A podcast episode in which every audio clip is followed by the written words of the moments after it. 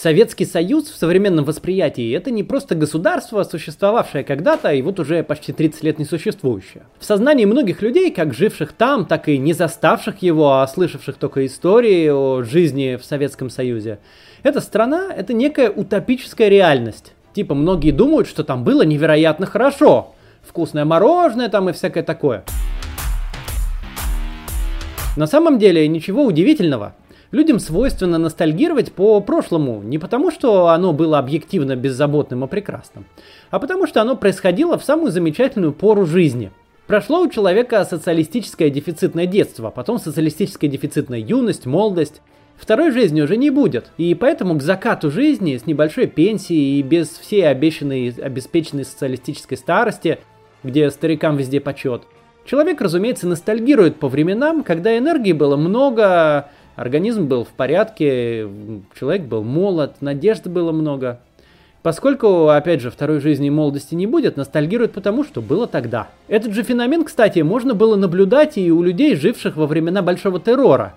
Мы сейчас знаем и про концлагеря, и про ссыльных, и про огромные человеческие жертвы, про то, что это коснулось почти каждую семью. А вот люди, юность которых пришлась на предвоенное время, помнили не арестантские машины во дворах, а то, насколько хорошо жилось до войны. Но восприятие и реальность это очень разные вещи. Поэтому сегодняшнее видео о том, чего не было в СССР. 10 вещей, которых не было у жителей Советского Союза. Также поговорим о том, почему этого всего там не было и что было вместо этого. Ну и что можно сказать об этом всем сейчас. Первый наш пункт – свобода заграничных путешествий. Вне коронавирусное время мы с вами можем просто купить билеты и полететь куда хотим. Если у нас есть возможности и средства, получение загранпаспорта – это лишь э, вопрос формальности. В Советском Союзе же был железный занавес. Граждане СССР не могли спокойно и по своему желанию куда-нибудь поехать. В теории, конечно, заграничный туризм существовал. Теоретически за 2-3 месячные зарплаты вы могли купить куда-то путевку. Однако недостаточно просто иметь деньги, которые, к слову, почти невозможно было в таком количестве честно заработать, но об этом дальше. Сначала нужно было получить выездную визу. Процесс получения выездной визы, то есть разрешение вам выехать из страны, происходил так. Сначала вам нужно было составить на себя характеристику, под которой нужно было собрать подписи всех своих руководителей и начальников, начиная от бригадира и заканчивая директором предприятия. То есть вам могло понадобиться несколько подписи от людей, которые в обычное время как бы являются вашими начальниками, а некоторых вы вообще не знаете. В характеристике нужно было написать о себе и своих личных качествах, типа там стрессоустойчивость, преданность идеалам СССР. Любой отказ в подписи, и вы точно никуда не едете. Кроме руководителей, должны были еще быть подписи партийных работников предприятия. Дальше нужно было нести документы в партийное бюро для утверждения. Собиралось это бюро раз в месяц и подписывало далеко не всегда. Если все это удавалось, дальше заявку нужно было нести в районный комитет коммунистической партии. Именно члены комиссии райкома решали, выдать вам визу или нет. Комиссия могла, например, задать вопросы по истории СССР и истории партии, и если ответы неудовлетворительные, считалось, что вы недостойны. Представьте себе сейчас вам, чтобы поехать за границу, нужно идти в районный комитет Единой России и объяснять им, что вы хорошо знаете историю присоединения Крыма, например, или еще что-нибудь такое. Это просто представить себе невозможно, что это базовое наше право, к которому мы привыкли, и мы не представляем себе, как может быть иначе. Даже если вы вдруг где-то взяли деньги и смогли пройти все эти процедуры, нельзя было просто так взять, сесть на самолет и отправиться гулять в чужой стране. Туризм всегда был строго групповым, Сопровождающие всегда ездили с группой, составляли отчеты о поездках и о гражданах, которые неправильно себя вели. Привозить домой зарубежную литературу в качестве сувенира тоже запрещали. На время поездки внутренний паспорт советский э, изымался милицией. В выезде могли отказать по идеологическим причинам или из-за компромата на человека уже прямо в самом аэропорту. Не допускались, конечно, и слишком частые поездки. Заграничные поездки были доступны только избранным членам номенклатуры, ну и спортсменам, артистам, которых хотели показать миру. Вы не распоряжались своей жизнью в вопросе того, где ее проводить. 2. Свежих овощей и фруктов. Нам знакомы ностальгические воспоминания в духе «О, этот советский Новый год моего детства с запахом мандаринов». Но, собственно, только на Новый год эти мандарины и можно было увидеть. Обычно же ассортимент советских магазинов и рынков составляли простейшие фрукты, вроде яблок, груш, а иногда гранатов и бананов. С овощами происходила аналогичная ситуация. В ходу в основном был картофель, морковь и лук. И то, как правило, все это было в подгнившем состоянии. Почему в подгнившем? Причина как раз плановая экономика. В чем ее суть? Как раз э, в такой системе организации экономики, где полностью отсутствует частный сектор. Все производство и хозяйственная деятельность централизовано и подчинено государству. Это значит, что не производители рассчитывают все свои процессы, исходя из конкретной рыночной ситуации, а государство само планирует и подсчитывает и раздает указания, кому и сколько производить. Ну, типа, сколько нужно картошки, вот говорит государство, и столько и производит. В Советском Союзе все было подчинено достижению количественных показателей производства.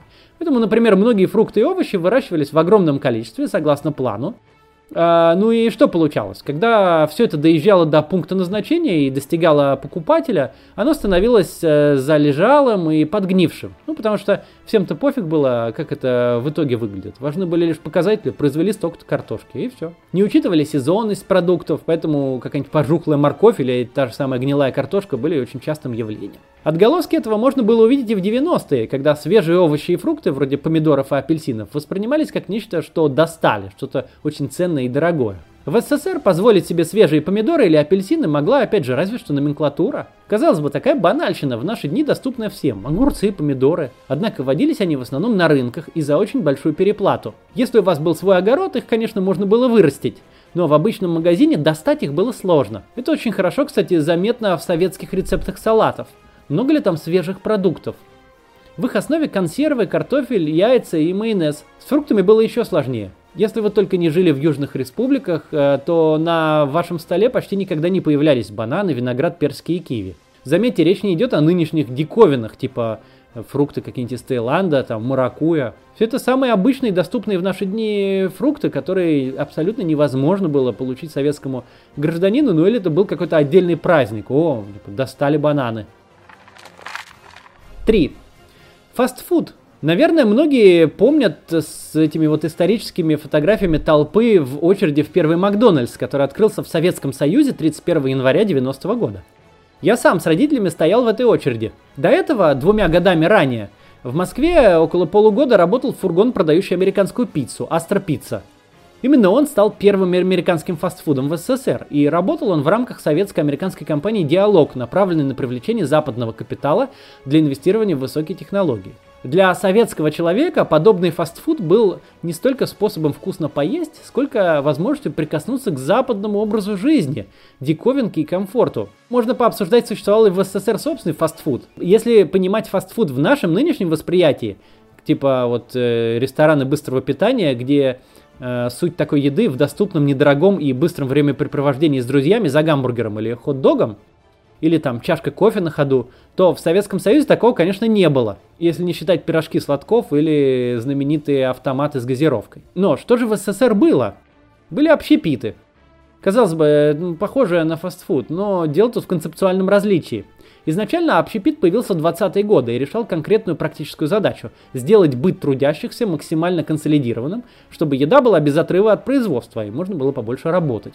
Это же решало продовольственную проблему для многих – и, конечно же, позволяло женщинам тех лет скорее заниматься работой на фабриках, а не готовкой еды. Это то самое преодоление кухонного рабства. Позже такие предприятия переродились в кафе-мороженые, чебуречные, пирожковые, пышечные столовые, каждый из которых был присвоен номер. Главное отличие от западного фастфуда Общепит в СССР был, как и все, государственным. Никакой подобной американской вот конкуренции между разными видами кафе и бургерных здесь, конечно же, не было. А значит, не было и расширения ассортимента, улучшения качества и всяких особых фишек, которые когда-то сделали каждую сеть фастфуда на Западе настолько узнаваемой. Тут надо сказать, что некоторые не любят, например, Макдональдс и говорят, что в нем там э, невкусно или не полезно. Но посмотрите на любой Макдональдс э, в наших городах, в Москве или в любых других городах. Они всегда заполнены людьми. Люди приходят туда с детьми или сами перекусить. Туда приходят люди победнее, потому что там очень недорого. И в том числе и люди среднего класса туда иногда приходят, потому что там всегда предсказуемо и понятно.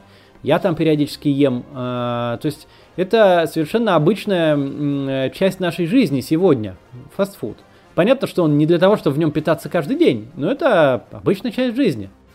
В СССР этому не было места из-за плановой экономики и отсутствия возможности частного предпринимательства.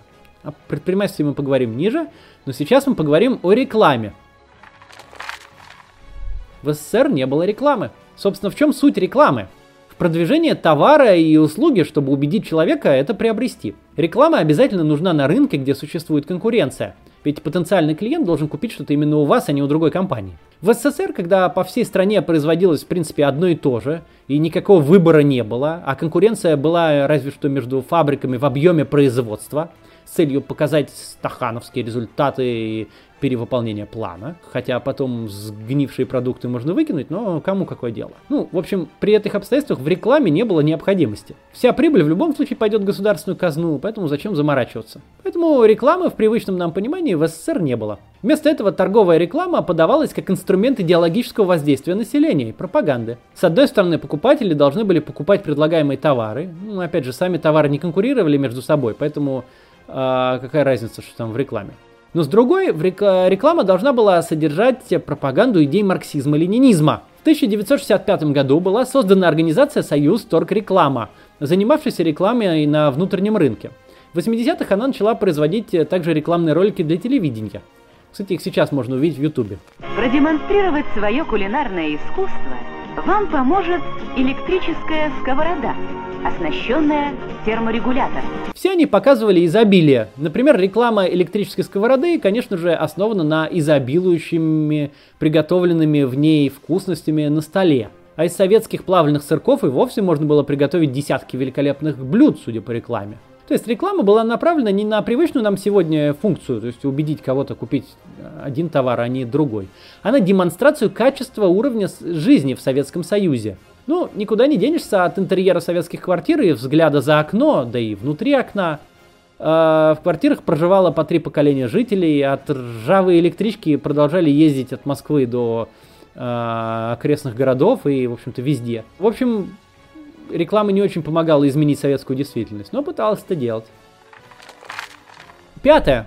В Советском Союзе отсутствовали супермаркеты. В общем, это как раз одна из тех вещей, которая вроде бы в концепции в СССР была. Первые супермаркеты появились э, в США в 30-е годы. Основная идея была в создании магазинов, которые будут одновременно продавать разные товары жизненного обеспечения, начиная от продуктов питания и заканчивая хозяйственными предметами. Со второй половины 50-х э, оптимизация процесса торговли по американскому образцу обсуждалась и в СССР и экспериментально были реализованы вместе с массовой застройкой тем, что мы сейчас называем хрущевками, такие вот э, типа магазины. В новых районах и городах, которые возводились после войны, часто э, прям на пустырях супермаркет, или тогда называемый универсамом или универмагом, был вот главным местом округа.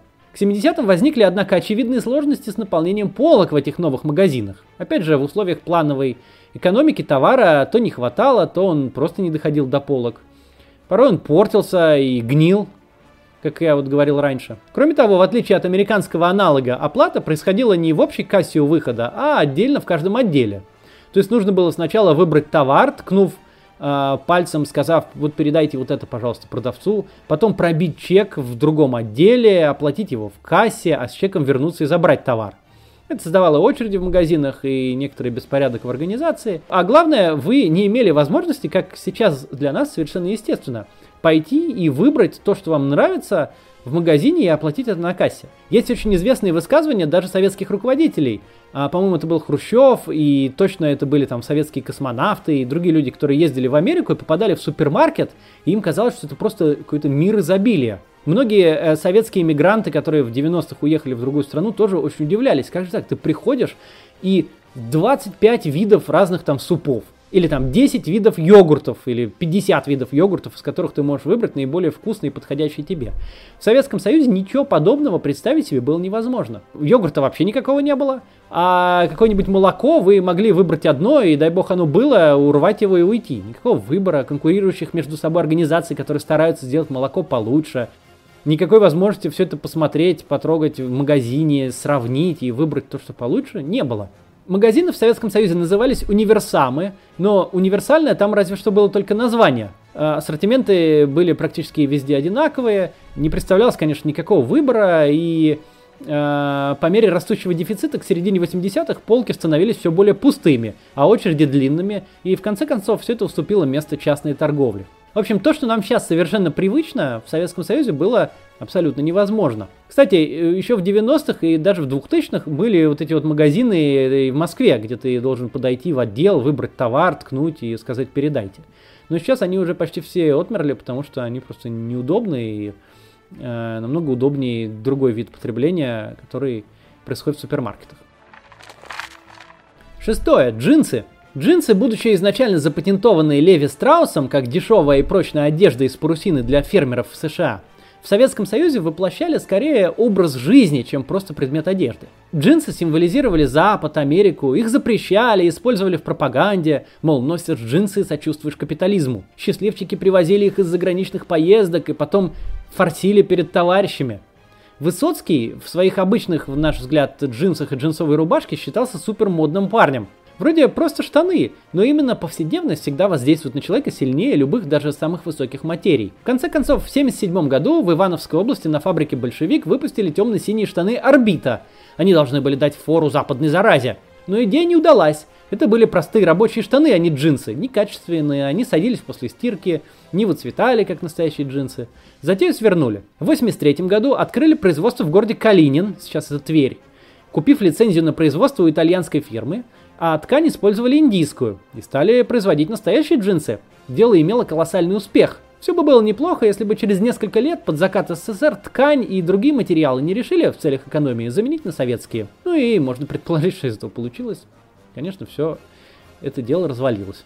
Вообще невозможность купить супер базовый в нашем понимании товар, вот, например, джинсы или там подгузники, или там тампоны, или еще очень много всего в Советском Союзе, это такая особенность этой системы. Я довольно давно, э, по-моему, еще в 2012 году, делал длинный личный разговор с Анатолием Чубайсом об этом. Вот здесь вы можете его посмотреть мы прям встретились, и он мне дал длинное интервью. Там мы говорили про советскую систему и почему все это получалось, что она способна производить танк или автомат Калашникова, но не способна была производить какие-то бытовые предметы для людей.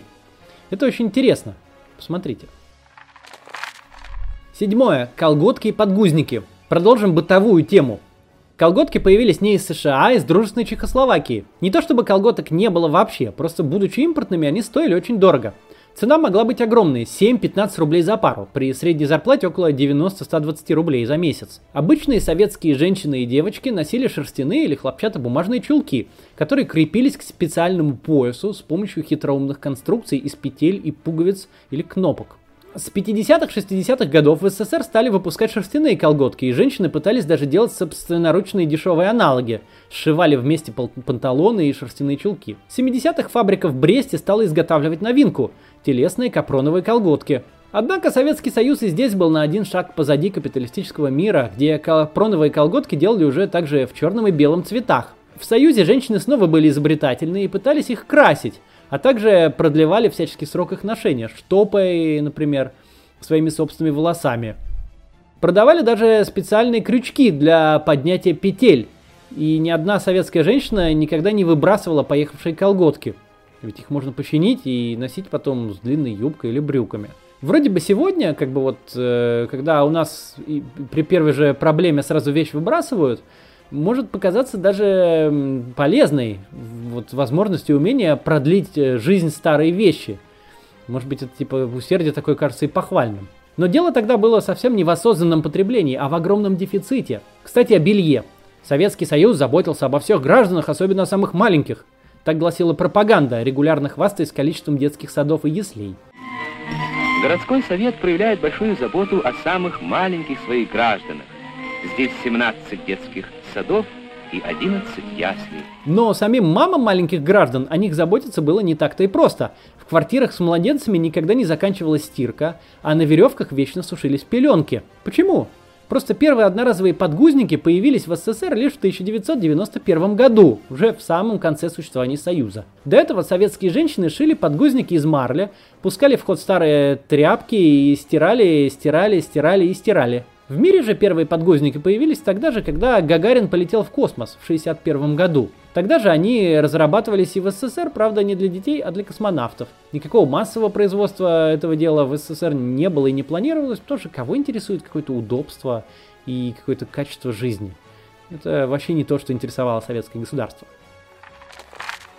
Восьмой наш пункт – это хороший алкоголь. Вы, наверное, слышали про мощную антиалкогольную пропаганду в СССР, едва ли не с момента его основания. Все эти плакаты с отказом от рюмки и до сих пор иногда используются. В общем, со всех плакатов вещали, что алкоголь враг, алкоголь разрушитель семей, осквернитель рабочих, и вообще он противоречит всему социализму. Тем не менее, редко какое застолье обходилось без водки и советского шампанского. В парках продавалось пиво, которое поглощали... Алло. Тем не менее, редко какое застолье обходилось без водки и советского шампанского, а в парках продавалось пиво, которое вовсе не маленькими кружками поглощали. Тут можно вспомнить знаменитую сцену из «Кавказской пленницы», где троица жуликов выпивает кружку размером с голову. Вся страна пила. А не хлопнуть ли нам примашки? Заметьте, не я это предложил. Однако, опять же, из-за дефицита и плановой экономики алкоголь был некачественный. Несмотря на признание пьянства главным человеческим пороком, социалистическое государство видело огромную площадку для прибыли в продаже этого доступного дешевого алкоголя в ларьках, парках, пивных, ну и магазинах. Чем больше пили, тем больше платили налогов. А пили быстро, резко и сразу. Советский человек не дегустировал коктейли, не выбирал между одним хорошим вином и другим, а ликеры были доступны исключительно партийной верхушке. Сегодня в магазинах даже за границей можно найти нечто под брендом советское шампанское. Этот напиток похож скорее на газировку, по вкусу ударяет в голову очень быстро и с юмором воспринимается как эдакий аттракцион, что-то, что пробуют ради опыта, а не удовольствия. Жизнь в СССР э, запивали не вином, а дешевой водкой и пивом. Сухой закон Горбачева в 1985 году не решил проблему пьянства. Жители Советского Союза, привыкшие выкручиваться, сделали это и тогда. Перешли на домашний самогон. Девятое. День Победы.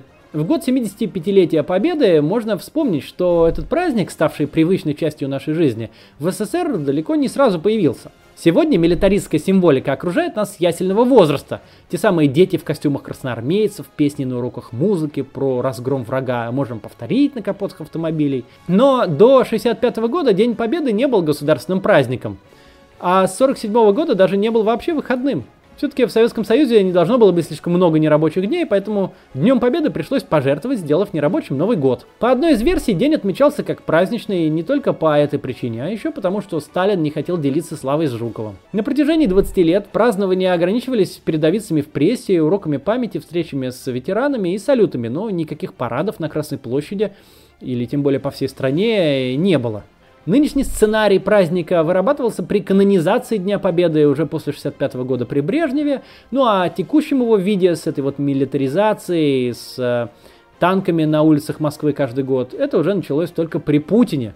В общем, День Победы тоже в СССР отсутствовал. Ну, то есть он присутствовал, конечно, но никаких военных парадов. Десятый пункт, самый главный, наверное. В СССР отсутствовала свобода предпринимательства – свобода выбора профессии и выбора места жительства. Частное предпринимательство в СССР отсутствовало. Хотя с 1977 года в Конституции появились оговорки, типа нельзя было открывать свой бизнес, где использовали бы труд наемных рабочих, но можно было заниматься частной трудовой деятельностью, где использовался бы лишь труд э, ваш и членов вашей семьи. Касалось это, естественно, ремесленничества и сельского хозяйства. При этом все материалы для такой деятельности граждане должны были приобретать в государственной торговой сети и на рынках – и притом из излишков товара. За нарушение правил доход таких бизнесменов изымался в государственную казну. Ну а само предпринимательство, а не просто частный труд, как термин, появились впервые лишь в 90-м году в законе РСФСР номер 445 дробь 1, который и разрешил гражданам становиться субъектами предпринимательской деятельности и основывать предприятия с целью получения прибыли. Отсутствие возможности заниматься частным предпринимательством и приводило к тому, что в магазинах ничего не было, что продукты свежие отсутствовали, что э, невозможно было заработать денег на заграничную поездку. Однако, даже если бы у вас и нашлась какая-то возможность заниматься индивидуальным трудом, вряд ли у вас находилось бы на это время. Ведь после обучения в ВУЗе вы отправлялись работать по распределению. Выпускник по закону должен был работать там, куда его распределят, три года. Но сменить работу потом тоже было не так просто. Представьте, прожили вы всю жизнь в Ленинграде, а потом отучились в университете и вас отправили техническим специалистом, например, в Уфу на три года. После этого срока у вас дома нету жилья, нету ни рабочих контактов, ничего. Конечно, по тому же самому положению о распределении молодые специалисты должны были по возвращению получить какое-то жилье. Но на него была очередь, и в общежитиях можно было застрять на десяток лет в ожидании квартиры или комнаты. Кроме того, где именно будет жилье, выбирал далеко не сам соискатель, и полученная квартира не становилась собственностью владельцев. Собственности вообще на квартиры не было. Кстати, когда критикуют всякую приватизацию, тут сразу хочется задать вопрос, а не хотите ли вы обсудить приватизацию квартир? Ведь после распада Советского Союза большинство квартир, в которых люди тогда жили, они не были собственностью, были приватизированы. В общем, жилье тогда нельзя было продать или купить. И хотя советская пропаганда демонстрировала счастливые семьи, владеющие новыми просторными квартирами, И вот он со своей семьей уже в новом доме. в реальности темпы заселения могли быть очень низкими и длиться десятилетиями. В Петербурге именно поэтому до сих пор существуют коммуналки. Кто-то переселения в просторную хрущевку так и не дождался. В общем, жизнь в Советском Союзе была тяжелой. Какие-то вещи вроде и были, но появлялись они путем изворотливости и человеческой выживаемости, приспособленчеству к, в общем-то, любым условиям. В следующий раз, когда вы увидите ностальгирующего по Советскому Союзу, отправьте ему это видео. Поинтересуйтесь, готов ли он к жизни в тоталитарном государстве, без базовых прав и свобод, без возможности приобрести даже базовые товары типа негнилой картошки, без предпринимательства, без конкуренции, без бананов и джинс, без подгузников, свежих овощей, нормальных магазинов, зато с постоянным дефицитом. Вот, такие дела. Если вам понравилось и оказалось интересным, посмотрите одно из моих прошлых видео про э, сравнение плановой и рыночной экономикой, там, в чем разница и как все работает. Я его записывал довольно давно, и с тех пор добавилось много подписчиков, вы могли его пропустить. Ну, еще я вот в середине советовал видео с Чубайсом, оно очень давнее, я тогда был волосатый, 12 год, э, но посмотрите. Ну и подписывайтесь на канал, тут обсуждаем всякое, развенчиваем мифы, говорим о госуправлении, политике и урбанистике. До завтра!